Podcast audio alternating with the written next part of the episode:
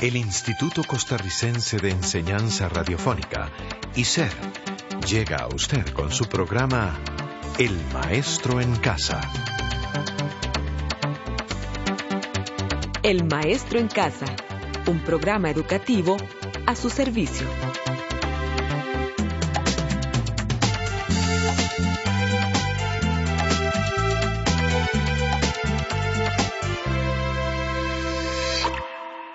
Hola, estudiante del maestro en casa. Hola, Rey. Hola, Suray. ¿Y usted que nos escucha? Qué gusto reunirnos nuevamente en un programa de español del maestro en casa, nivel Ujarras. Y hoy vamos a hablar de poesía, de un poema del poeta español Antonio Machado, cuyo nombre es Daba el reloj las doce. Pero, ¿quién es Antonio Machado?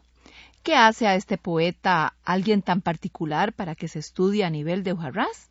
Pues para empezar, digamos que Antonio Machado nació en Sevilla, España, allá por el año 1875 y vivió hasta 1939 en Francia. Sí, Machado es un poeta emblemático o representativo de la generación del 98, movimiento literario de gran fuerza e importancia en la historia de la literatura hispanoamericana. Sus poemas son muy conocidos e incluso algunos de ellos han sido inspiración para que afamados cantantes le pongan música. ¿Ha escuchado esta? Todo pasa y todo queda, pero lo nuestro es pasar, pasar haciendo caminos, caminos sobre la mar.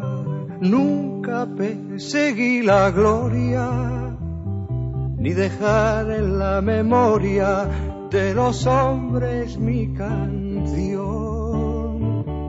Yo amo los mundos sutiles, ingrávidos y gentiles como pompas de jabón.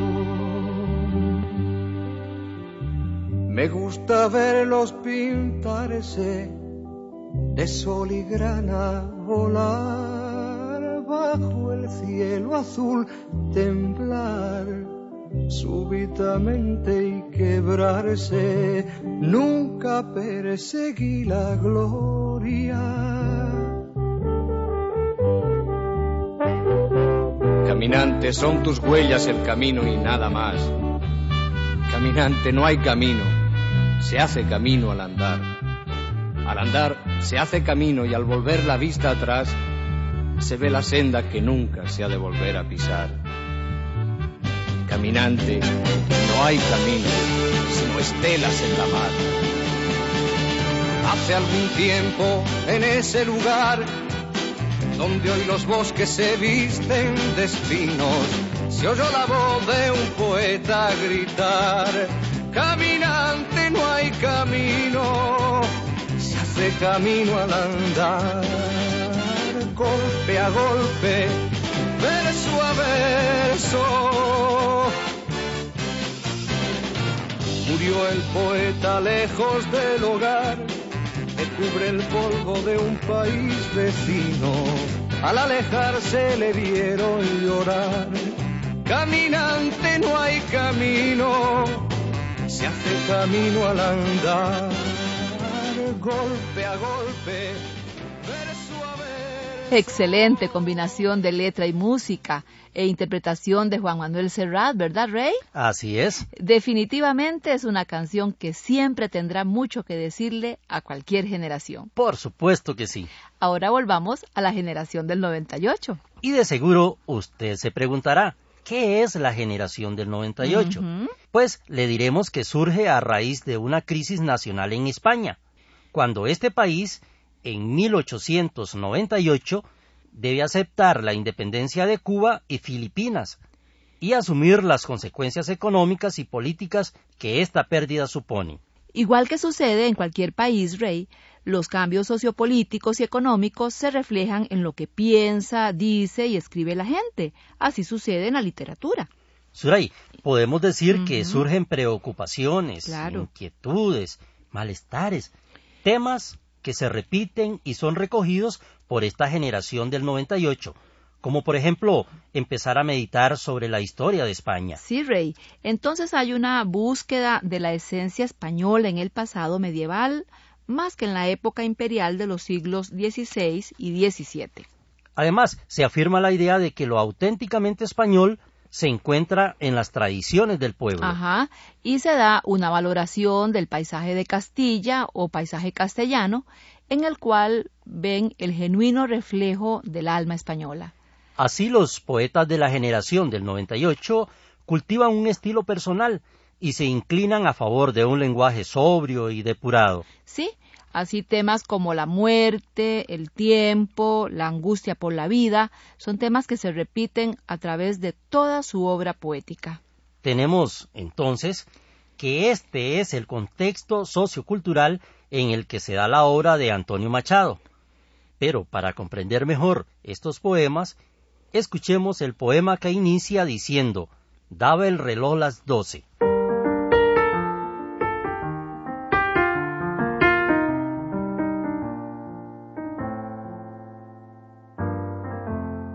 Daba el reloj las doce, y eran doce golpes de asada en tierra. ¡Mi hora! grité. El silencio me respondió. No temas, tú no verás caer la última gota que en la clepsidra tiembla.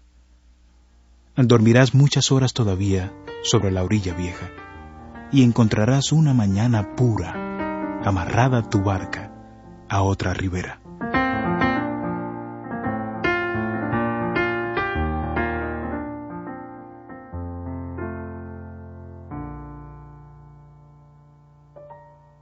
Este tema de Antonio Machado Rey nos deja una sensación misteriosa. No es un poema de amor, sino que es la expresión de sentimientos profundos y misteriosos del yo poético. Así es, Suray. El hablante se refiere a emociones que ha sentido, de manera que crea una atmósfera muy especial. Sí, si escuchamos con atención o si tenemos a mano el poema, observamos que está compuesto por dos estrofas con versos de métrica variada. Machado no escribe su poesía con rima perfecta. Él, más bien, muestra una mezcla admirable de tradición y modernidad, de sencillez y complejidad. Sí, en este poema que analizamos, usa sus versos preferidos, que son los de siete versos o heptasílabo y el de once o endecasílabo. Ahora hablemos del contenido del poema de lo que nos comunica el yo poético o yo lírico o hablante simplemente. Ajá. En este poema, el yo lírico parece que mantiene un diálogo con la muerte, como cuando dice, daba el reloj las doce y exclama, mi hora, grité. Recordemos que las doce se relaciona con la finalización de un día o de un ciclo, y que en este caso bien se puede interpretar como la finalización también de la vida. Así es. El yo lírico está lleno de angustia, siente que la muerte lo acecha y lo atemoriza constantemente. El yo poético muestra su posición ante la vida, la muerte, el amor, el dolor, la pasión y el ser amado, entre otros. Así es. Otra imagen que vale la pena destacar, Rey, es la de la orilla vieja, que es una metáfora común, la ribera u orilla como imagen de vida. En un sentido mítico, la orilla simboliza la muerte.